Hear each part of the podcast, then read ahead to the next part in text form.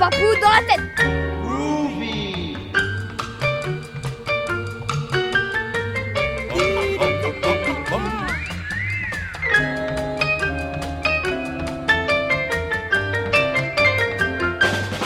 Bonjour, François Strossard et la belle équipe en piste jusqu'à 21h. Au menu de votre dîner papou ou de votre heure de vélo d'appartement, on peut faire tant de choses pendant que la tête se remplit de papou. Au menu, la rage de Patrice Delbourg et puis les bourrimés de Jacques Vallée avec un tirage au sort délicat. Kleenex et Duplex. C'est de qui ça? C'est de Eva, mais je ne les prends pas. Ah, vous, c'est dommage, c'est bien pourtant. Ensuite, Ton pays et Pompéi.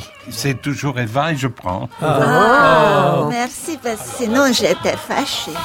Et puis un exercice de littérature pneumatique attaqué par Jacques Bertrand et le DLA de Jean-Bernard Pouy pour trois experts, Sophie Divry, Eva Almassi, Patrice Delbourg. Et puis il y a surtout les godets d'une machine hydraulique. Oui, alors, Alors qu'est-ce ça, que ça vient faire Alors là ça, c'est bon. Les godets, c'est Fulton, c'est sauvage, c'est les inventions du 19e dans les années 1880. Donc ça, ça, ça nous orienterait vers un auteur anglo-saxon de la fin du 19e.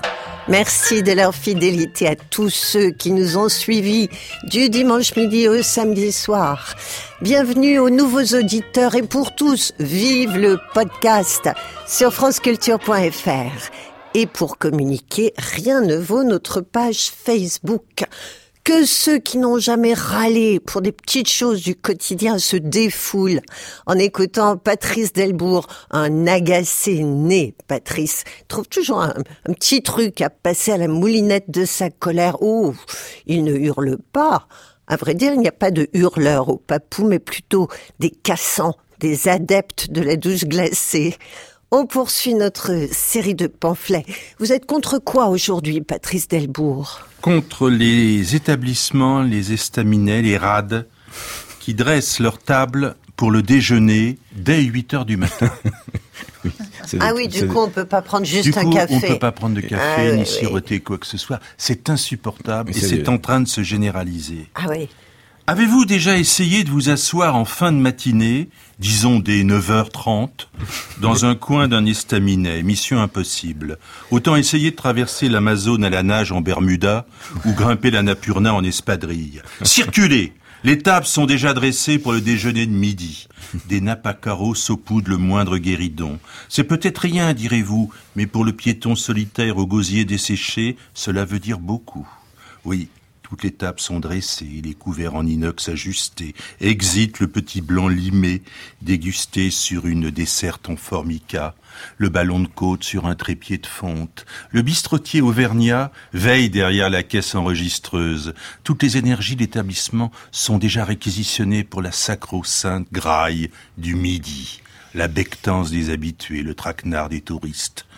Insensible à la souffrance du prolétaire déshydraté, le loufia vous montre militairement le chemin du comptoir. Dame, pas question de s'endormir trois heures devant son petit mar de Bourgogne sans le renouveler. L'armée du salut, c'est la porte à côté. L'abbé Pierre n'est pas le cousin. L'abbé Pierre, je parle du personnage, pas de ce que les dames mettent le long de leurs cuisses. L'abbé Pierre n'est pas le cousin du taulier. Un coup de cachemire sur le piano, exit les écornifleurs. Le profit est au creux de l'assiette. Trois heures avant l'heure de la tortor, on glisse déjà sous le coude du gêneur la panière à brignolets, la salière et les vinaigriers. Dehors, les siroteurs, dehors Si vous avez le malheur de déployer un journal, une fesse sur une chaise, vous vous faites conduire comme un joueur de banjo kosovar. Oui, les tables sont dressées, le temps s'arrête. L'usager a le sentiment qu'elles ont été érigées, que dis-je, érectées depuis la nuit des temps. La petite piétaille en rondin s'affaire au protocole. Fourchette à droite, couteau à gauche. Espèce de pignouf. Bande de rustres, on vous enverra Nadine de Rothschild et son code des bonnes convenances. Soulevez les pieds, on passe le balai sous le zinc. Ne restez pas là dans le passage. Vous voyez bien que vous allez gêner le service. Chasse aux consommateurs désemparés, yeux doux, aux bridge-tonneurs déjà repus. Haro sur le piccolo solo. Bienvenue aux gloutons du bœuf miroton, aux morphales du petit salé. Eux seuls ont désormais droit d'asile les gargotes. Les rats des grandes villes font la chasse aux siroteurs d'anisette, aux lichetonneurs de calva, aux biberonneurs du petit ratafia avec son sucre. Pas question de s'endormir sur son guignolet kirsch. Priorité à l'ardoise du jour, navarin d'agneau ou blanquette bien mouillée. Pas assez rentable, saint prince cochon. Dehors les acrobates du picombière. Désormais, il faut s'empiffrer, croustiller, mastiquer, boulotter. Il faut se taper le chou, se gaver, se caler les amygdales, se garnir le bavoir, se remplir le boudin, s'affûter les meules, mettre du charbon dans la machine, se bourrer le fusil, s'en coller sur la conscience, gueuletonner à tout va, se gaufrer les mandibules. Sinon, point de salut. Adieu la lichette de Chablis à la bonne franquette, le chouillat de chirouble sur le pouce, un rien de sylvaner sur l'établi. Les nestors de la limonade vous aiguillent d'un mouvement de menton plein de morgue vers la sûre des comptoirs entre le percolateur et le fût de bière. Comme un Médrano, les tables sont dressées, au doigt et à l'œil, un torchon sur l'avant-bras. Ici, nous faisons restauration, pas buvette. Les loufias ont l'air mauvais, les pingouins sont sur les dents. Au pichet, point de miséricorde. Avec votre modeste godet de Noyer-Prat, vous voilà expédié sans ménagement sur la terrasse non chauffée, avec du surplus américain sur les genoux. On prépare la messe du céleri rémoulade, la cérémonie du museau vinaigrette. Oui, les tables sont dressées, qu'on se le dise. Et les simples consommateurs s'esquivent, penauds, vaguement coupables, de profil, à l'égyptienne. Ça a l'air tragique, hein. vous faites ça tous les matins, c'est affreux. Il n'y a plus moyen de prendre un petit verre. euh, C'est un peu tôt en même temps, à 9h30, un petit verre oh, de pour le mar noyer de prat, Bour- non Oh, C'est pas mal pour le mar de Bourgogne. Ouais. C'est l'heure pour euh, boire c'est- du picon grenadine Ah ou un bon petit communard. Ah ouais À 9h30, bien sûr. Bah, 5 heures du matin, c'est le blanc sec. C'est par hasard, sur le pont des arts, tu croises le vent, le vent fripon. Prudence, prends garde à ton jupon. Si par hasard, sur le pont des arts, tu croises le vent, le vent maraud. Prudence, prends garde à ton chapeau. Les gens foutrés, les gens probes, mélisses du vent furibond, qui rebroussent les bois, retroussent les toits. Des gens foutres et des gens probes, le vent, je vous en réponds, sans souci, et c'est justice, comme de collants tampons. C'est par hasard, sur le pont des arts. Tu croises le vent, le vent fripon. Hé, prudence, prends garde à ton jupon. Au Papou, nous avons des poètes, des vrais, mais suffisamment simples et ne se prenant pas au sérieux pour jouer avec la poésie. D'ailleurs, nous fêterons le printemps des poètes le samedi 10 mars, tous ensemble. L'un d'eux, qui est reconnu par tous ses pairs, c'est Jacques Vallée. Alors non seulement il connaît la poésie sur le bout des doigts, mais il la pratique avec délice et pour nous amuser. Il se prête aujourd'hui tout seul au jeu des bourrimés à Jacques Vallée, rien d'impossible. Il affronte donc le supplice du tirage au sort des mots à la rime seul. Et comme il ne peut pas à la fois tirer des petits papiers sur lesquels figurent deux mots rimant entre réfléchir, noter, accepter, refuser, c'est Lucas Fournier, en bon camarade, qui notera les mots qui lui sont imposés. Je vous tends le chapeau plein de mots, Jacques Vallée, remuez bien. Et piochez. Je pioche. Kleenex et Duplex. C'est de qui ça? C'est de Eva, mais Ouais. je ne les prends pas. Ah, vous, c'est dommage, c'est bien pourtant. C'est gainsbourgien comme rime. Ah oui, mais, oui. mais je suis très peu gainsbourgien.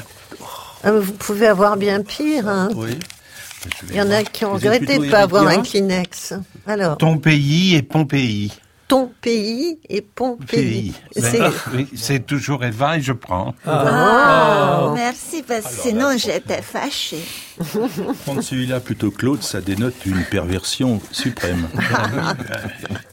Ensuite, Je ne peux pas refuser deux Eva de suite, c'est impossible. non. De JV, japonaise et mayonnaise. Donc c'est de vous, donc je suppose que vous prenez. hein. Ah, c'est super, oui, vous avez raison.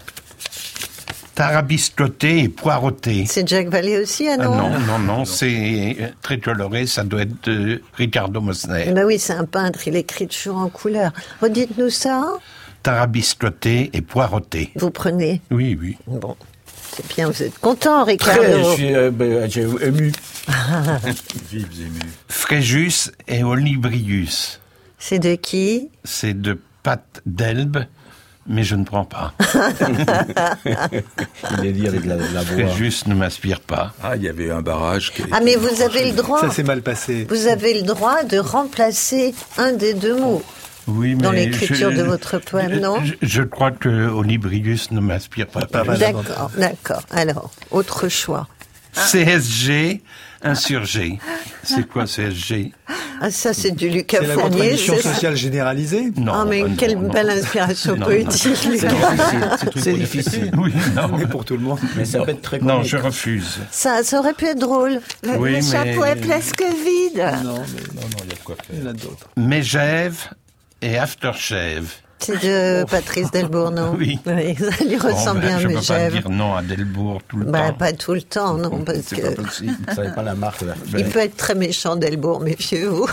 La vengeance sera terrible. Buckingham et Bigam. Ah, je- Ah, c'est ah, bon, ça, ça. c'est magnifique. Oui, c'est très beau, c'est de Lucas Fournier. C'est très English.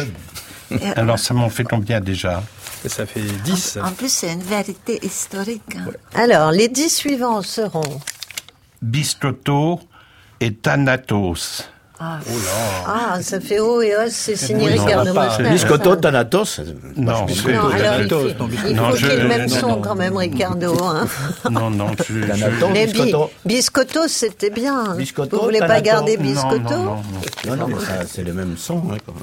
Ah bon Ben oui. Automate et tomate. Ah, c'est une rime célèbre. Ça Hein. doit être de toi. Non, mais ça. c'est la chanson. Ben. C'est Deva, automate et c'est un- tomate. Mais la- serveuse de tomates. Automate et tomate Oui, c'est Oui. Michel Oui. Berger, Oui. quand on arrive en ville. Ah bon Ah, c'est Eh bien oui. ça. Eh oui. Oui, ben, je prends. Avec un enthousiasme formidable. Ouais, J'aurais dû prendre une photo. Après, Simca et Tapioca. C'est daté, c'est Delbourg. non Très daté. Seul Delbourg peut nous ramener Félix Martin, Simca Et le général Tapioca dans et le général Tapioca. Oui. Alors, vous Bah, je vais prenez. prendre, oui. Ah. Oui, c'est bien. Un peu de C'est bon nostalgie. avec les tomates. Alors, ensuite, remuez bien. Prévert et Univers. Ah, Ça bien, mange ça. pas de pain, ça, ça se C'est de pâte d'Elbe. Oui. Bah, ça va aller avec la Simca, très Bah très oui, bien, oui, hein, oui, oui. très il en manque encore C'est du gâteau. On est à 16, il en manque encore 4. 4. Deux Alors, couples. nous arrivons aux quatre derniers mots. Faites bien attention à ce que vous allez sortir du chapeau, Jacques Vallée. Alors, 440 excitante. Ah, CAC 40, c'est signé de qui, ça Lucas Fournier. Bah oui. pas oh alors. Et alors Non, non, ben, je vais prendre. oh, Ah, Ah, c'est- une bonne action, hein, ça. Gentil. Une. Et puis, euh, le dernier, c'est de pâte d'Elbe, Mm. qui est aussi une, une- très, très recherché. Citadine et sardine. Ah, c'est bien. C'est bien. Ah oui, c'est bien. C'est-à-dire ça.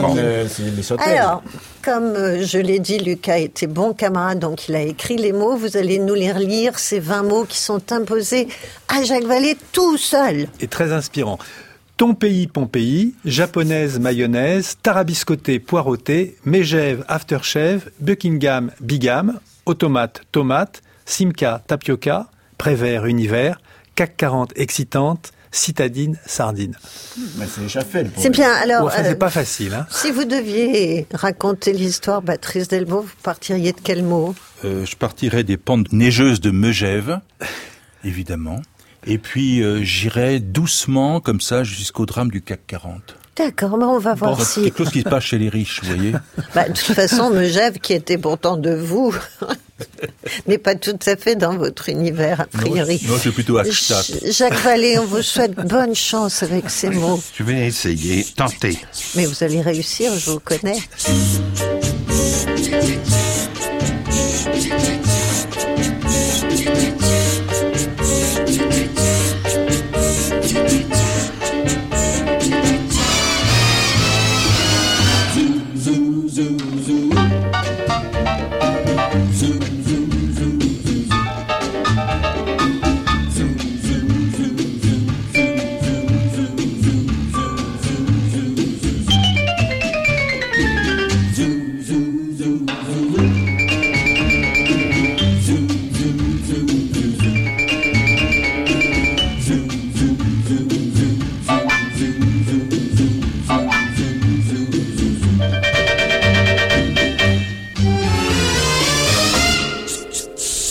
Jacques Vallée, vous étiez donc tout seul à travailler. On vous a laissé dans le studio tout seul.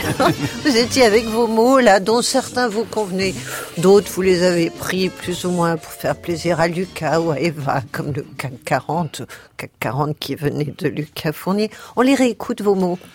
Ton pays, Pompéi, japonaise, mayonnaise, Ah. tarabiscoté, poireauté, mégève, aftershave, Buckingham, bigam, automate, tomate, simca, tapioca, prévert, univers, 440, excitant, Et le voilà, oui. citadine et sardine. Alors, il y a beaucoup de l'univers de Lucas Fournier, de Patrice Delbourg dans ses mots, quelques-uns de vous, d'Eva, euh, même de Ricardo, je Même. crois. Oui. Même, même, oui. Tous n'ont pas été refusés. Alors, bon, il y a forcément des mots qui vous ont inspiré, d'autres moins. On peut savoir lesquels. Les rimes japonaises et mayonnaise. Inquiétez de vous, évidemment. Et surtout la mayonnaise. hein. Ouais. Et ce, ce qui ne vous a pas plu, ce qui a posé difficulté. Oh, il n'y en a pas, c'était Oh. c'était bien. Non, Alors, il y en a- il y en le pas. choix de l'octosyllabe. Oui, euh, octosyllabe. Eh oui. Et je l'appelle l'amante japonaise. Ah oui, la menthe en un seul mot, une Oui, amante. oui. Et ça figure dans un recueil, je suppose, parce Oui, que vous écrivez de la poésie comme ça. Oui, vous, nous, oui, c'est un grand recueil. Qui s'appelle Mes amours culinaires. D'accord. Ah, la mayonnaise, évidemment. Ma belle amante japonaise, je n'irai pas dans ton pays. Pour que prenne la mayonnaise, nous visiterons Pompéi. J'aime beaucoup cet univers, car les ruines sont excitantes, comme un poème à l'après-vert ou l'indice du 440. Ah, ben, vous voyez. Nous fuirons les nuits de Megève, où l'envie vient d'être bigame, et encore plus Buckingham, où l'air empeste l'aftershave. Ah bon? Ah oui, possible. hein. Nous partirons dans ma simca. Fait Si t'es trop ça. tarabiscoté en réclamant du tapioca, là je te ferai poireauter. Car ton aisance citadine tend à voir en moi l'automate. Je te bourrerai de sardines et de pizza à la tomate. Ma belle amante japonaise, je n'irai pas dans ton pays. Pour que prenne la mayonnaise, nous visiterons Pompéi. C'est très beau, très très beau Bien. avec la reprise du début. C'est très très joli. On a hâte de lire euh, le bœuf stroganoff et, et tout le reste des recettes. Est-ce que Buckingham sent l'aftershave? Oui, ça, ça. C'est une question. Mais d'abord, est-ce que c'est si britannique que ça, l'aftershave? C'est plutôt le Cantal, hein, l'afterchèvre, c'est le, départ de l'expression. Ce qui est formidable avec vous, Jacques Vallée, c'est que vous écrivez de la poésie comme vous mangeriez des spaghettis, quoi. Oh non. Plus il y en a, plus vous en Ça, alors, c'est, ça, c'est une métaphore. Non, c'était gentil. Ah, il le fait plus proprement, C'était gentil. Comme il respire, comme il Mais respire. non, non, non, il y a tout un art avec la pâte, euh, les pâtes. Bon, je suis partie comme ça, il faut que je m'en sorte. Donc, euh, c'est un compliment que je vous fais, Jacques. hein. Mais je l'ai pris comme Ce que ça. je veux dire, c'est que vous avez la poésie. Comme ça, on a l'impression que c'est facile. Or, il y a toujours énormément de travail derrière vos vers. Je me trompe pas. Un peu. Et vous Mais- êtes récompensé parce que Eva Almassi, bon, c'est une copine, Eva. hein. Mais en plus, elle travaille dans une revue. On peut connaître le titre de la revue. Chasse au trésor, pêche à la ligne. Ah, très bien. Et alors, elle a lu votre ouvrage, pas uniquement écouté le poème, mais tout l'ouvrage, Mes amours culinaires, et le chronique. Vous avez aimé, Eva? J'ai beaucoup aimé. Bah, Vous voyez. Et elle est complètement indépendante. Hein. Ah oui, oui, oui, oui, oui.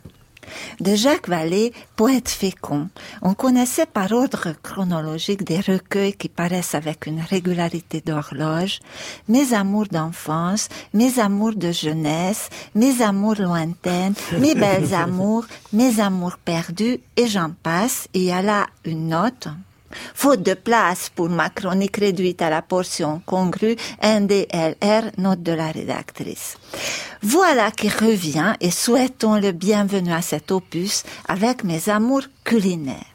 De la pizza de la japonaise au sushi de la napolitaine, en passant par la choucroute de sa belle sénégalaise, Jacques Vallée se révèle tel qu'en lui-même et tel qu'on l'aime, en amoureux transi, affamé de la femme jamais rassasiée. Quelques vers un peu inhabituels chez un poète de cette stature nous ont cependant mis la puce à l'oreille. Dans l'amante belge, il fait rimer, non sans courage, goulash et lâche. Et dans l'amante hongroise, frite avec quitte, dans une sorte de ne me quitte pas valaisien c'est que j'ai ma théorie, et là il y a une deuxième note. Voyez ma thèse universitaire roman, théâtre et poème fictif NDLR, note de la rédactrice. Depuis le début, Jacques Vallée, qu'on croyait tout nu, tout lui, se déguise en fait en s'imaginant un personnage poète créé de toutes pièces. Tout comme dans le Docteur Givago. Est-ce que c'est Pasternak qui écrit les poèmes à Lara ou Givago? On a ce doute dans Mes amours culinaires de Jacques Vallée. Il se dédouble et tel Cyrano autre poète fictif, il se dicte sa poésie tout en consultant le grand Larousse des cuisines du monde. Mais Ah. peu importe, Mm. puisqu'on a l'ivresse des rimes et que la riche mayonnaise prend et nous prend à la gorge. Qui est Jacques Vallée? Qui s'invente Saveur, couleur, épices, rien qu'à lui. Si j'étais une espionne du guide Michelin, la troisième note de la rédactrice est nettement mieux payée, n'est-ce pas? Je lui accorderais les yeux fermés sa troisième étoile, au moins. Oh, c'est c'est gentil. hein. c'est très gentil. Très, très gentil. Oui, oui. Mais C'est- c'est vrai J'ai pas que- compris si c'était le docteur Givago ou Givaro. Ah, J'ai eu l'impression qu'on C'était dans la version réduite. Mais, c'est vrai qu'on a toujours l'impression de vous connaître, Jacques Vallée. Et moi qui vous Non. connais depuis très très longtemps, je me rends parfois compte au détour de la conversation qu'il y a Non, plein un de coins de vous que je ne connais a, pas. euh, Et moi, je a- me demande aussi qui je suis. Ah, Oui, mais on va vous laisser avec ce lourd débat, mon cher. mais- mais- mais c'est ça, parce qu'il y a non Jacques, euh, Jacques Vallée, Jacques Jouet, qui a aussi écrit L'amour comme on l'apprend à l'école hôtelière. Oui. Donc il y a quelques Ah oui, réminiscences. mais il y a de la cuisine au papou. Moi, je changerais juste l'entame quand même. C'est-à-dire Parce que nos auditeurs, l'entame, oui, l'oreille, ont l'oreille un peu maligne. Quand on dit Jacques Vallée, poète fécond, d'entrée, Oui. je pense qu'il faudrait peut-être ouvrir Et non pas Jacques Wagon, poète fêlé. Voilà.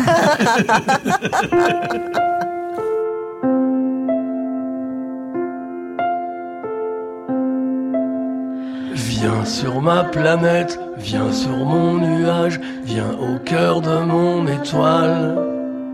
Viens sur ma comète, viens dans son sillage, le vent gonflera ta voile. Les murs des prisons un jour tomberont et les portes s'ouvriront. Puisque le destin nous a séparés, qu'il a coupé nos chemins, viens, te reposer, viens me retrouver dans le cœur de mon étoile.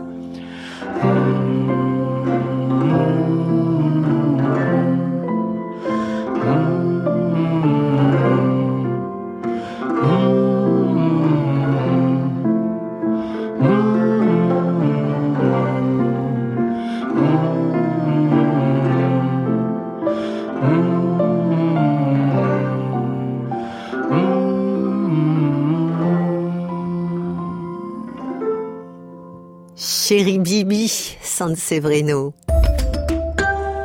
Vous avez des papous dans la tête? Essayez France Culture.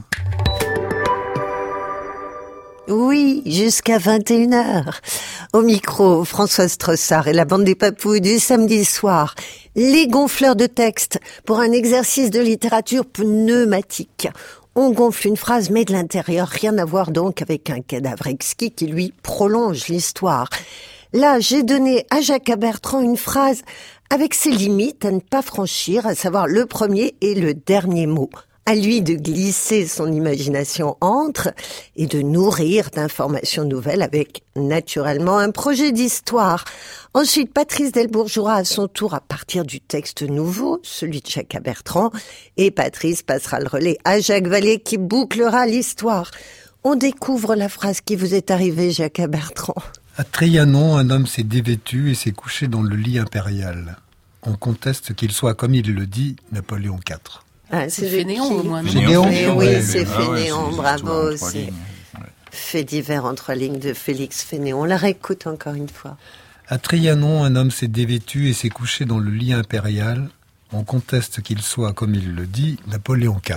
Voilà, alors je me suis dit que peut-être ce serait amusant de jouer justement avec une chose extrêmement concise, extrêmement bouclée, comme un fait divers en trois lignes de Félix Fénéon. On va voir si c'est possible.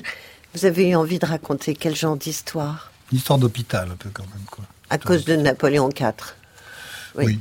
On n'est pas encore interné, mais c'est pas loin. On l'est, on l'est quasiment. Bon. À Trianon, ce petit château dans le Grand, qui vient d'être équipé d'une salle de soins, un homme à l'allure plutôt sévère s'est dévêtu et s'est couché dans ce que les guides ont longtemps prétendu qu'il s'agissait du lit impérial. On conteste, le psychiatre chef de service a l'air en tout cas dubitatif, qu'il soit, comme il le dit, Napoléon IV. Eh oui. On se méfie de lui. euh, il va pas très bien et c'est un texte qui vous arrive Ah oui. droit au cœur, Patrice. Vous aimez bien les gens qui vont pas très bien. en Oui, bah, c'est ceux que je fréquente de préférence. Les gens fêlés, c'est bien parce qu'on voit la lumière à travers. Oh, mais comme c'est joli. Ah oui, Audiard. Audiard, absolument. Et euh, là, c'est plutôt du Dubillard. C'est un petit peu du... oh, des histoires un peu à dormir debout. Donc ça me plaît beaucoup, je garde quasiment tout. Et je fais un petit coup de pompe à vélo, par-ci, par-là. Oui. Mais je garde l'idée quand même d'une histoire chez les Sinoc. Oui. À Trianon, ce petit château mal fichu qui veut autant paraître dans le faste que le grand, oui, je vous le confirme, cette moche meringue qui vient d'être équipée d'une salle de soins, un petit homme glabre, à l'allure plutôt sévère, genre directeur des ressources humaines, si vous voyez ce que je veux dire, s'est dévêtu d'un coup, lors d'une visite commentée, et s'est couché dans ce que les guides assermentés ont longtemps prétendu qu'il s'agissait du lit impérial à baldaquin d'origine. Rassurez-vous, en dépit de la rumeur publique, nous autres vigiles, on conteste. Et sur ce point, le psychiatre chef de service a l'air en tout cas plus que dubitatif.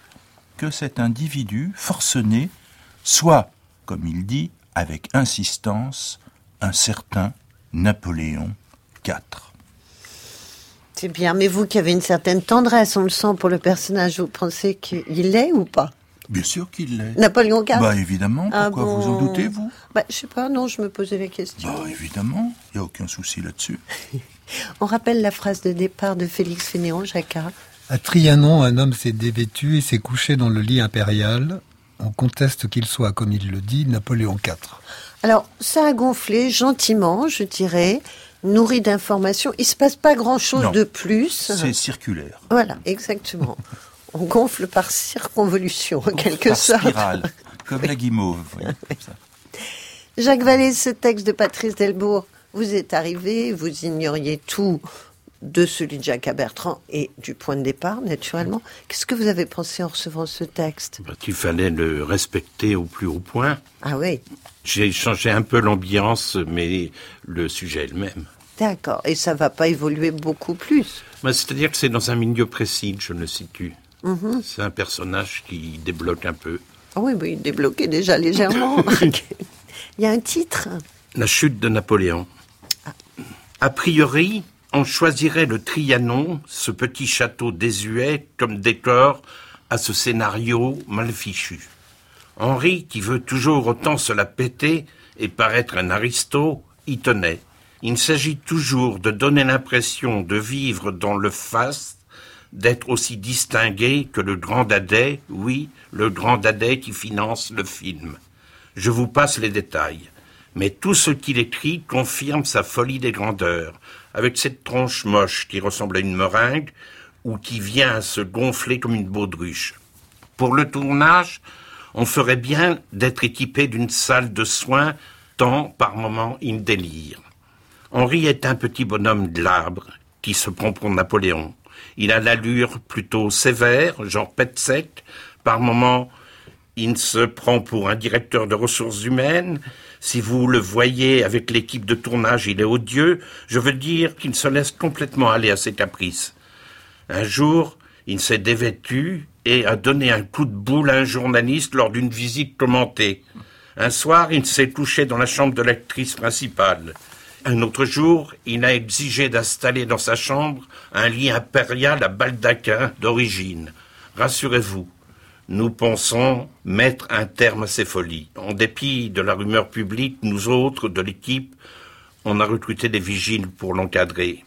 Et nous sommes sur le point d'appeler le psychiatre chef de service qui a l'air en tout cas assez dubitatif pour venir cueillir cet individu forcené qui se dit avec insistance un certain Napoléon IV. Mais c'est Henri toujours. Oui, c'est Henri. Oui. Vous avez une vision particulière tous les deux, Patrice Delbourg, Jacques Vallée, des DRH quand même. Oui. Qu'est-ce que vous avez contre les DRH Il faudrait tous les mettre sous camisole. Ah ouais, vous pensez qu'il n'y en a pas un de bon? Non, camisole de farce, évidemment. Hum. Déjà, simplement de s'appeler DRH, Ah ouais. faut le faire. Fou. Euh, on, on pourrait avoir quelque chose de plus humain. Avant, on disait directeur du personnel, c'est Oui, ça hein? c'est- c'est- ben, c'était plus personnel. Oui, c'est le cas de le dire. vrai. On a l'impression d'être chez le dentiste.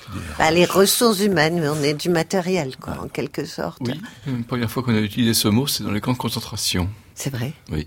Bon, dites donc, se jette un froid. oui, ça jette un petit froid. En général, quand on le dit, ça jette un petit froid, oui. Ouais. Surtout chez les DRH. Qui on verrait dans le rôle d'Henri, Jacquat? Parce que là, on est dans Euh. un film avec Jacques Vallée. Paul Prébois Ouais, quelqu'un de plus actuel peut-être, non Le vilain. Oui, mais d'accord. euh, hein. Non, mais un, un contemporain, genre euh, Odile, non Ah non, moi j'avais Philippe Noiret en tête, mais Ah, Ah, c'est pareil, oui.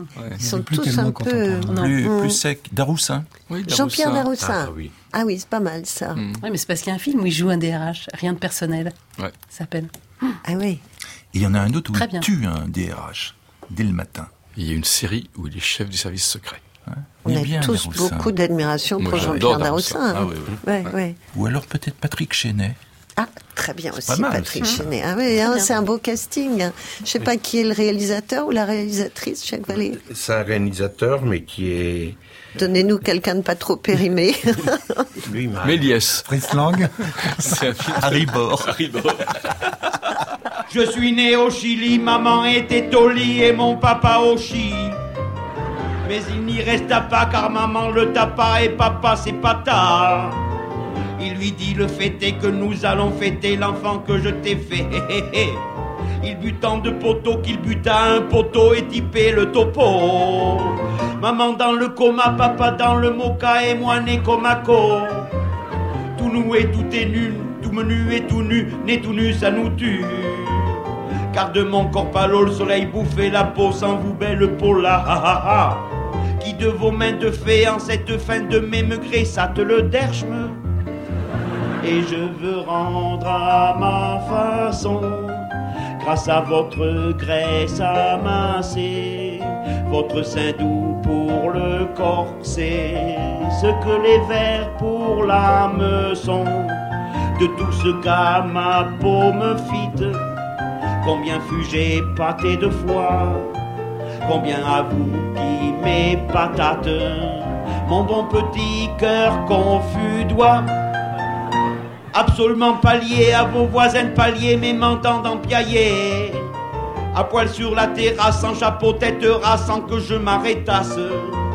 Enjambant le balcon, un radical bon vous traita d'un salton. Oh, oh, oh. Ma mère dans le coma, mon père dans le mocha qui me laissait comaco. Sortant je ne sais d'où un morceau de sein d'où vous massate soudain. Ma paupiètre de vos froids doigts sans ride de vos belles mains, c'est de vos si jolies phalanges ouatées que vous m'avez ôté au citron et au michoui. La douleur qui en douze n'avait sauté couscous étrange de vos frictions. De tout ce qu'à ma peau me fit, combien fus-je pâté de foi, combien à vous qui mes patates, mon bon petit cœur confus doit, et j'ai rendu à ma façon, grâce à votre graisse amassée, votre sein doux pour le corset, ce que mes vers pour la maison. Bobby, Bobby Lapointe, je suis né au Chili. Dernier rendez-vous de notre samedi papou sur France Culture. Le DLA ou diagnostic littéraire à l'aveugle. Alors, Jean-Bernard Puy, comme dans un polar, tend un piège. Il n'y aura ni mort d'homme, ni violence. Il va simplement vous proposer et proposer à nos trois experts papous, Sophie Divry, Patrice Delbourg et Val Massy, un morceau de littérature sur lequel réfléchir. Il ne livrera aucun indice sur sa provenance, sur son époque d'écriture, traduction ou pas, etc., etc. Tout est à déduire à l'analyse pour finalement répondre à la question du jeu qui a bien pu écrire cela? En deuxième chance, Jean-Bernard Puy nous offrira le choix entre trois noms. C'est parti. Jean-Bernard, vous lisez, on réfléchit. Le nombre des invités ne permettait pas de donner à chacun une chambre à part. Je trouvais donc, dans l'humide petite pièce tendue de verre où me conduisit le majordome, un personnage déjà déshabillé. À mon entrée, il se fourra prestement sous les couvertures, s'en couvrit jusqu'au nez, s'agita sous la couette et finalement se calma. À l'abri d'un énorme bonnet de coton, son regard aigu suivait tous mes mouvements. Je m'approchai de l'autre lit, il n'y en avait que deux dans la pièce, me dévêtis et me glissai entre les draps humides. Mon compagnon se retourna sur sa couche. Je lui souhaitai bonne nuit. Une demi-heure s'écoula. Je ne parvenais pas à m'endormir. Une chaîne de pensées importunes se déroulait dans ma tête, opiniâtre et monotone comme les godets d'une machine hydraulique. Vous ne dormez pas, je crois, me demanda mon voisin. Bah, comme vous voyez, répondis-je. Vous non plus, il me semble. Je n'ai jamais sommeil. Comment cela? Mais oui, je m'endors sans savoir pourquoi. À force de rester allongé, je finis par m'assoupir. Pourquoi vous couchez-vous avant d'avoir sommeil? Eh, Que devrais-je faire selon vous? Je laissai sa question sans réponse. C'est étonnant, il n'y a pas de puce, ajouta mon voisin après un court silence. On aurait pu s'attendre au contraire. Euh, vous paraissez le regretter, insinuai-je. Non, je ne le regrette pas, mais j'aime la conséquence en toute chose. Il y a des formules très étranges. hein. J'aime la conséquence en toute chose. C'est beau, hein Comme les godets d'une machine hydraulique Ah oui. qui interviennent subitement. La Plus- noria des oui, godets. plus un majordome. Des- Première impression, Eva Almassi. Bah, moi, j'ai mon opinion faite, donc je vais plutôt le voyer pour euh, retarder le moment des noms et des révélations. Alors, l'impression. Euh, mon impression, que c'est un texte euh, où on va pas se reposer toute la nuit, donc c'est un roman qu'on peut lire euh, en restant éveillé d'un grand auteur, mais c'est un pays humide et on craint les petits habitants des lits, donc c'est pas matelas. aujourd'hui. La puce vit dans les pays Non, humides? pas tellement, pas tellement, non, non, non. Mais c'est plutôt pour l'époque où il y avait des animaux dans les Hmm. dans les maisons, ça saute très vite d'un chien ou d'un chat. Patrice Delbourg. Oh, la puce, c'est là où il y a un matelas. Hein, la puce, c'est là où il y a de la vous, literie. mais pas- oh, pas bah, partout. au Groenland, euh, comme en Tanzanie, il y a des puces. Hein, je pense Oui. que c'est lié vraiment au, à la literie, au polochon. Ah, moi, je trouve ça épatant, ce texte. Oui. Il est décalé, il est insolite, il est très visuel. On voit le gars qui rentre dans sa chambre. Bon, il y a déjà un, un- un type à poil qui est là, qui se cache sous un drap. On le voit comme ça avec son bonnet de nain de jardin, en train de le regarder avec des yeux effarés. Euh, c'est très visuel, c'est très immédiat. Il n'y a pas de perte de temps. C'est vraiment, il y a une désinvolture efficace. Je trouve ça remarquable, moi. Franchement, j'ai envie de voir ce qui se passe après et avant aussi. Ouais. S'il y a quelque chose avant, ce qui n'est pas sûr. Ah, ah. Euh, Sophie Divry, vous avez ce même enthousiasme. Ah oui, oui, c'est ah oui, oui, c'est vraiment un, un texte étonnant euh, qui se lit. euh, ben, c'est un, un bon texte parce qu'on on, ça fait écrit tout seul, quoi. Il, il, il impose pas sa littérature avec des adjectifs pour faire littéraire. Ça se passe euh, très naturellement et c'est très étrange, très bizarre parce que la Ah conversation sort comme ça entre deux hommes allongés euh, côte à côte qui n'arrivent pas à dormir et qui à la fois un côté étrange ou comique. On, on- là, on est un peu piégé en effet parce que selon l'extrait dont tu as sorti euh, Jean-Bernard, ce- ou c'est un nouvel ou un roman, mais je prendrais plutôt pour un roman. On ne sait pas si on rit tout le long du roman comme ça, Oui. ou, ou c'est plutôt quelque chose qui partirait vers quelque chose de plus étrange, de plus tout cas, il y a, il y a de la malice. Oui. Oui, Après, moi, je pense que c'est plutôt quelque chose qui serait traduit, parce que même dans l'univers de l'auteur, c'est pas très français, justement, ce genre de choses un peu euh, absurdes, décalées.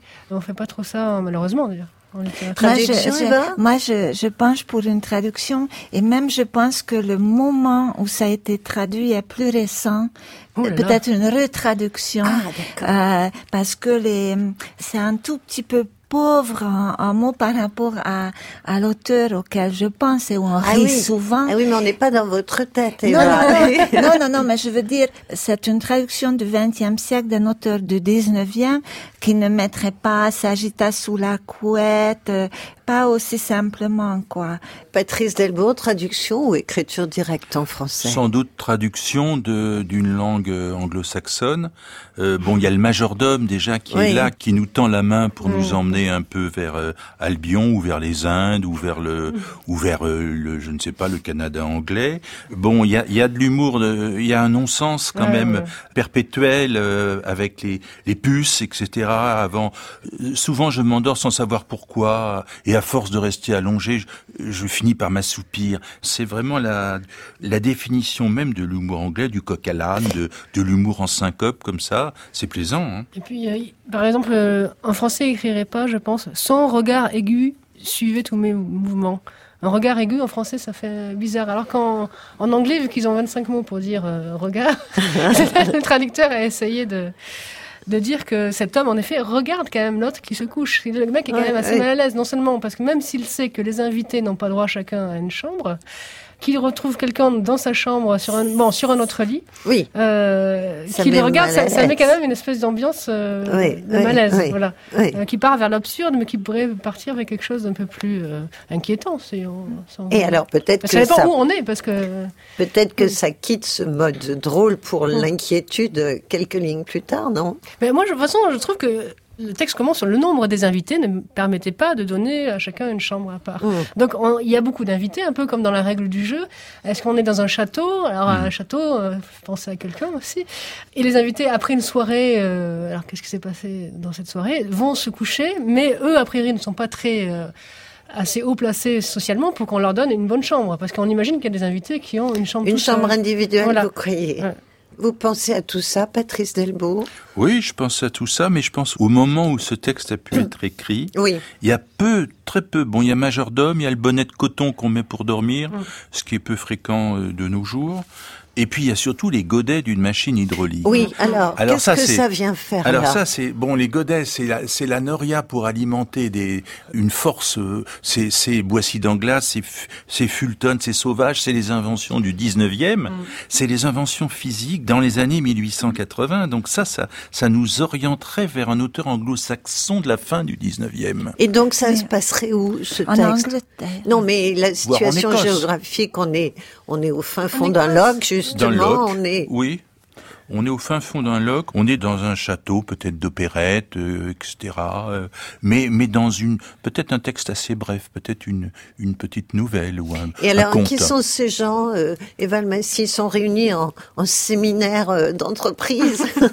Non, peut-être que Non. sont là pour la chasse, encore que, que dans cette humidité, dans, peut-être que l'époque ne, ne s'y prête pas, mais ça peut être une grande réception à l'occasion d'un mariage aussi. Le, Ah. On est à la campagne, donc forcément on va y séjourner, on viendra pas. euh, si c'est pour les noces, on viendra pour plusieurs jours. Et il y avait des fêtes où on attendait que l'enfant commence à bouger dans le ventre de la jeune Ah femme bon qu'on venait de marier. Pour oui. s'en aller Euh, Pour s'en aller. Il y avait des fêtes aussi longues. Alors là, non, je pense qu'ils sont là pour juste une toute petite semaine. Ah oui, j'espère pour eux deux, parce que la cohabitation sera peut-être pas délicieuse. euh, plus- ce- ce- cela dit, plus de de se retrouver avec un inconnu, Oui. ça on l'a vu un million de fois. Il y a le un film français que c'est dans La Grande Vadrouille où on se retrouve à côté d'un nazi dans le même lit? Oui, c'est dans la grande vadrouille. s'est trompé de chambre entre le pièce, 6 il y a- et le Voilà, 9. oui. Voilà, exactement. Ce qui est beaucoup plus exceptionnel et qui me fait songer à cet auteur dont je vais vous révéler le nom tout à l'heure, c'est que les idées sont aussi concrètes que les objets, parce que je veux bien godets d'une machine hydraulique, mais c'est ces pensées qui se déroulent de la même manière. Mm, que- mm, et mm. donc, c'est comme un moulin qui tourne à force de ressasser les mêmes Oui, c'est quand même choses.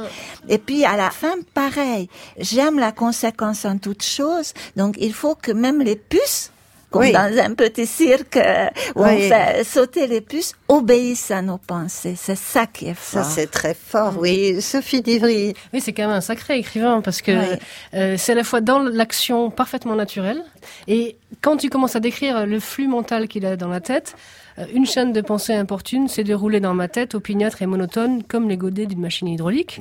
Il y a quand même une comparaison, mais il n'a pas des tonnes, donc celle-là, elle est très efficace et puis elle est très puissante, très cruelle. Et il sait très bien décrire euh, la machination cérébrale qui, qui nous rend dingue quand on n'arrive pas à dormir.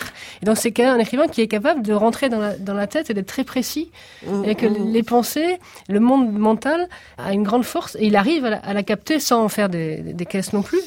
Alors qu'au début, on est dans une, une sorte de, de rencontre nobiliaire, on sait pas où, et après on enchaîne avec euh, un truc un peu euh, beckettien dans, dans, la, dans le dialogue.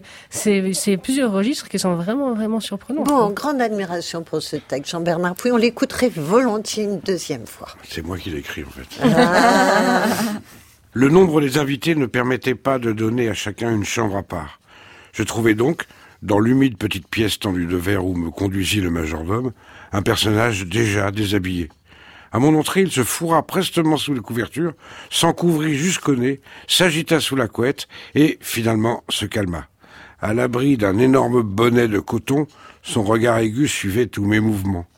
Je m'approchai de l'autre lit, il n'y en avait que deux dans la pièce, me dévêtis et me glissai entre les draps humides. Mon compagnon se retourna sur sa couche, je lui souhaitai bonne nuit. Une demi-heure s'écoula, je ne parvenais pas à m'endormir. Une chaîne de pensées importunes se déroulait dans ma tête, opiniâtre et monotone, comme les godets d'une machine hydraulique. Vous ne dormez pas, je crois, me demanda mon voisin. Bah, comme vous voyez, répondis-je. Vous non plus, il me semble. Je n'ai jamais sommeil. Comment cela? Mais oui, je m'endors sans savoir pourquoi. À force de rester allongé, je finis par m'assoupir. Mais pourquoi vous couchez-vous avant d'avoir sommeil? Que devrais-je faire, selon vous? Je laissai sa question sans réponse. C'est étonnant, il n'y a pas de puce, ajouta mon voisin après un court silence. On aurait pu s'attendre au contraire. Bah, Vous paraissez le regretter, insinuai-je. Non, je ne le regrette pas, mais j'aime la conséquence en toute chose. Sophie Divry, c'est un homme ou une femme qui a écrit ça? Oh, ça, je, je pourrais pas dire parce qu'il n'y a pas de. Il faudra bien choisir un nom. Bah, vu- vu- oui, oui, d'accord, mais là c'est plutôt des noms d'hommes qui me viennent parce que c'est un texte en effet qui peut être début du 19e. Euh, Et il n'y avait pas de femme si, à si, mais pas. non, mais pas de. euh, oui, mais je pourrais pas répondre parce que comme c'est un texte justement où l'auteur n'est pas très présent, il est vraiment tellement fort que il n'impose pas son ego, donc Mhm. on, on le voit pas. Mais en même temps, ça peut être quand même beaucoup plus inquiétant qu'on le pense parce qu'il y a quand même ce château humide où il est censé avoir des puces, donc ça prouve quand même que le château où il y a un, beau avoir un majordome n'est pas si bien tenu que ça parce Il y a peut-être plus fin, d'argent pour Voilà, le euh, trouvé chez voilà. Dracula. Mais qu'est-ce qui, le- va, se passer? Ça se trouve, ils vont être enfermés tous les deux beaucoup plus qu'ils le pensent dans la chambre, ils pourront plus ressortir le lendemain. Ou est-ce que la conversation, comme euh, on a l'impression que la conversation absurde va se continuer pour notre grand plaisir infiniment Voilà. Mais à moins qu'elle s'arrête, euh, parce qu'à un moment donné, un troisième homme arrive, où il y a déjà un troisième homme dans le placard. Voilà. Ah oui, selon le bonjour.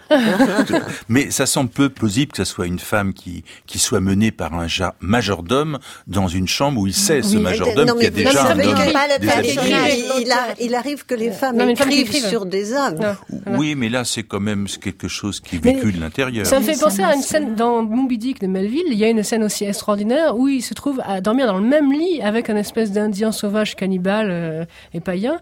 Et au début, j'ai même cru que c'était ce, ce texte-là, sauf que l'autre ne sait pas parler. Donc, c'est en effet à l'époque, on pouvait plus facilement mettre les gens ensemble à dormir, voire dans le même lit ou dans la même chambre, sans avoir euh, cette espèce de, de privauté qu'on a aujourd'hui, qui est Bien devenue sûr, vraiment. même dans les auberges, Oui. quand il y avait plus de... C'était soit l'écurie, Enfin, soit partager la C'est après la révolution industrielle, puisqu'il y a la machine hydraulique. Hein. C'est le principe de la table d'hôte pour les chambres, pour les lits. Allez, est-ce que vous avez des noms? Alors, puisque Et je va- brûle depuis Oui. le début. Mais en fait, j'en ai deux. Ah. le- mais dans le même esprit. Tout d'abord, je pensais à Charles Dickens, parce que chez lui, même les idées ont parfois les bonnets de nuit.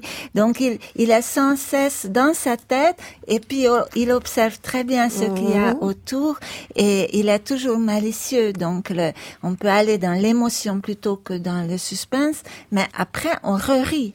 Mais il y en a un autre qui le précède et qui fait la même chose à merveille, c'est Laurence Stern. Ah, Donc oui. entre les deux, mon cœur balance. Oui.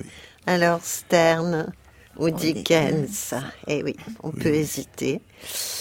Euh, on peut hésiter avec d'autres noms aussi, hein, Patrice Delbourg. Oui, j'avais noté Stern aussi, Ah, aussi donc. mais bon, euh, il peut y avoir Swift aussi euh, Oui, dans, oui, Swift dans ce- aussi. cette époque, et puis il peut y Ah, avoir des auteurs qui sont très appréciés au sein des papous, qui sont ces auteurs anglo-saxons comme Leacock ou Benchley, Mhm. euh, qui auraient pu effectivement écrire ça. Est-ce que euh, je sais que Jean Bernard aime bien cet humour-là Il aurait pu nous amener un petit Leacock ou un petit Benchley. Euh, sa- Sauf que je saurais pas mais qui sont. allez, Leacock, Stéphane. Stéphane Leacock, pas Robert Benchley. On élimine Oh, Benchley. si, Benchley, dans ses hommes.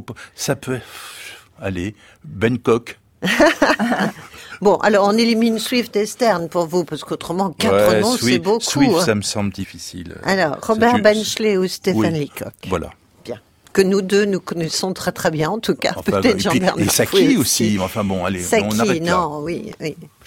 Alors, Sophie ne les connaît pas apparemment, donc elle va Non, voter vais- pour quelqu'un d'autre. Je vais euh, opter pour mon premier mouvement. Euh, C'est-à-dire que j'ai cru que c'était du Kafka. moi. Alors, ce serait pas tout à fait la même traduction, Ce serait Ah bon pas traduit d'anglais l'allemand. Bon, je vais le dire pour le dire, mais euh, sinon, ça serait un Lewis Carroll euh, un peu tranquille, quoi. Mais il y a quand même quelque chose de, du château, voilà, donc je, je vais dire Kafka. Franz Kafka. Bon, alors écoutez, que du beau monde. hein. Euh, donc pour Eva Almassi, c'est Laurence Stern ou Charles Dickens. Pour Sophie Divry, Franz Kafka. Pour Patrice Delbourg, des auteurs peut-être moins connus du grand public, disons, mais très valeureux et que je vous engage à lire vraiment, vraiment. Et au papou dans la tête, on en a enregistré tellement de leurs textes. C'est Robert Benchley et Stephen Leacock. Alors, y a-t-il un de ces noms dans votre liste de trois? Eh bien, non. Ah, quelle Ah, tristesse quelle déception. Oui. Non, et euh, même, euh, ça n'a pas été cité. Ah bon? Oui. Il y a plein de choses exactes qui ont été citées, mais pas les noms. Donc je propose, par ordre alphabétique, euh, Flaubert, Ah Oui, évidemment. Jack Kerouac et Tourguenieff.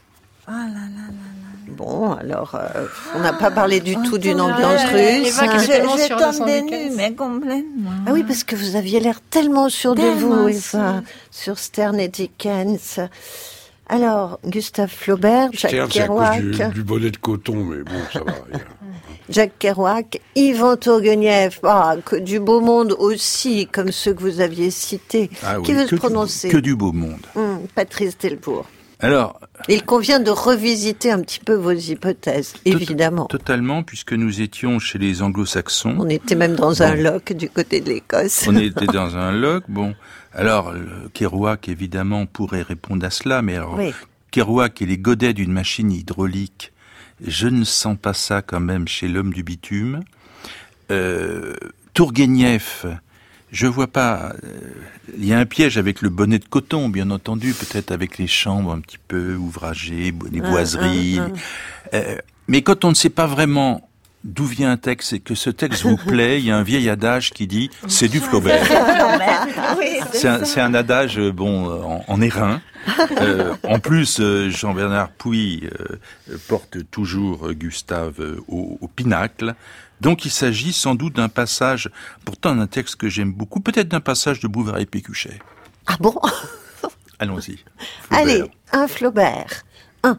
Eva Almassi, donc, désolé, euh, ni Stern ni Dickens. Oh, j'ai eu un tel coup au cœur. Remettez-vous. Oui, je dois me remettre. Donc, euh, ah bah, soit Tourguenieff pour la traduction, euh, que je suis Baudoré, ça, je- alors l'expression proverbiale quand c'est bon c'est Flaubert, hein, je rejoindrai, je rejoindrai bien sûr mon camarade Patrice Delbourg, mais je vais prendre euh, Tourguenieff parce que je ressentais quand même euh, comme une petite étrangeté de d'une Mmh. traduction décalée dans le temps.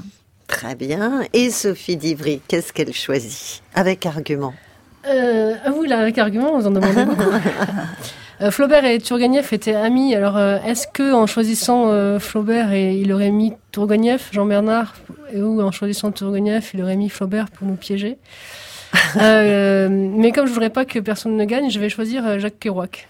Oh, bah oui, mais Mais vraiment qu'en fait, je vois, pas, je vois quand même pas Flaubert écrire ça, parce qu'il y a un côté trop moderne. Et puis, cette parenthèse là, il n'y en avait que deux dans la pièce. Je pense que Flaubert, il aurait dit il y avait deux lits dans la pièce. Et Tourguenieff aussi. Rajouter comme ça, euh, cette para- entre parenthèses, quand on est en train de raconter quelque chose, une information qu'on aurait dû donner classiquement avant, qu'il y a deux lits euh, simples dans la pièce, c'est quelque chose pour moi qui fait plus moderne que l'époque de Flaubert et Tourguenieff. Je Voilà connais très mal Kerouac. Ouais. mais donc du coup, euh, je peux dire que c'est quand même plus moderne que ça. Donc, voilà. C'est du Kerouac. Kerouac. Alors, un Kerouac pour Sophie Divry, un Flaubert pour Patrice Delbourg. J'aimerais tellement que vous gagniez. Et un Tourguenieff pour Eva Almassi. Forcément, il y a un ou une gagnante. Une, c'est Tourguenieff. Eva. C'est Eva qui a encore gagné. Mais de peu, C'est hein, vrai parce qu'elle a- gagne souvent, Eva. hein. Elle a failli prendre Flaubert. C'est vrai que ce texte aurait pu être euh, écrit par Flaubert dans son voyage en, en Bretagne, Oui, euh, avec Maxime. Ducamp, oui, où euh, y a souvent des histoires euh, de pièces humides, et de- enfin de draps humides dans lesquels on se glisse quand même. Bon. Mais c'est Tourguenieff, c'est tiré des mémoires d'un chasseur. Ah, il y a la chasse aussi. Donc, euh, Et alors, ils Ouais, c'est sont invités ça. à une partie de chasse dans un château Ça se passe Ce sont où une série de... Ça dépend des, des éditions, mais des fois il y a 21 récits, des fois il y en a 24 Ouais. de récits de Tourguenieff qui étaient publiés dans un journal, le contemporain, et qui sont des espèces de récits nouvelles, on ne sait pas hein, exactement. Celle-là s'appelle Le Hamlet du district de Stigri. Ah bah, le Hamlet, vous voyez, il y avait quand même une Ah, ambiance bah, un peu british. bien- Oui. On est en pleine tradition réaliste quand même, et euh, ce sont des rendez-vous de chasse. Ouais. Euh, la chasse ne sert que de prétexte, évidemment, euh, à Tourguenieff, pour critiquer euh, vertement, quand même, le servage, les serfs, les maîtres, la condition des, des serfs russes, les, les injustices flagrantes des, des propriétaires. Et euh, Tourguenieff a même été emprisonné pour ce texte. Il a été emprisonné, emprisonné euh, trois mois, je crois, et en résidence surveillée pendant euh, trois ou quatre ans. Et donc, alors, bon, Flaubert, pourquoi Flaubert? Parce que c'est vrai que Tourguenieff l'a très très bien connu. Et, Ouais. Mais Et- pourquoi Kerouac et Kerouac Parce que Non, mais Kerouac, il y a, il y a dans euh, certains récits de Kerouac, sur la route par exemple, des lieux où il arrive, euh, il couche avec des ouvriers, euh, enfin il couche dans la même chambre que les ouvriers, il s'endort sur des bancs, euh, et il discute avec les gens, euh, bon, un peu, euh, il y a un peu cette littérature ré- réaliste. Alors c'est vrai que c'est un- peut-être pas assez brutal pour... euh, vous allez remarquer tout de suite que c'était une traduction, ça c'est très fort quand même. Ouais, il est très, Parce que le très, texte date très de bien. 49, 1849. Et, et, et la quand est-ce que ça a été traduction traduit Euh, On n'a pas ça a été traduit en 52 par qui par un Henri Mongo. Non, c'était une- 52, C'est une belle 18, traduction. Oui, 50. non, 1952. Voilà, donc euh, bien plus Oui, oui. tard. Mais voilà ce que j'ai senti. Et, euh, non, sinon, euh, Tourguenieff a connu tout le monde. Hein. Il connaissait très très bien Georges Sand. Oui, oui, mais. Là, euh, genre avec Georges Sand, il paraît que c'était même assez, euh, Assez chaud assez chaud. Et, Oh, euh, Musset laissait faire. mais il a connu Alexandre Dumas, Mérimée, Flaubert, bien Oui, sûr, il- il. Victor Hugo, Zola, Daudet. Oui. Ils étaient copains avec tout le monde. Et Jules Verne. Ben, C'est bien, c'était un très joli pièce. En plus, c'était un très bon texte. Alors lisez les mémoires d'un chasseur parce qu'il y a pas tout, mais il y a des il y a des extraits comme ça, Ouais. équivalent d'une page, qui sont des des petites merveilles simples. Euh, Patrice en a très bien parlé. On a l'impression que ça coule de source alors que c'est assez quand même euh, souvent assez précieux. Et en même temps, ça parle pas. Enfin, c'est très très bizarre. Ah, ça fait- Et c'est des très beaux textes. Bravo, bravo, bravo Eva. Des papous dans la tête, c'est fini pour aujourd'hui. Une émission proposée par François Stressard avec Anne de Pelchin et Manuel Couturier à podcaster sur franceculture.fr pendant un an. Pour les questions, commentaires, direction notre page Facebook où vous pouvez nous rejoindre entre amis. C'est virtuel mais si agréable. À samedi prochain pour de nouvelles aventures ludiques. Au revoir, passez une très belle fin de soirée à l'écoute de France Culture. Quoi, quoi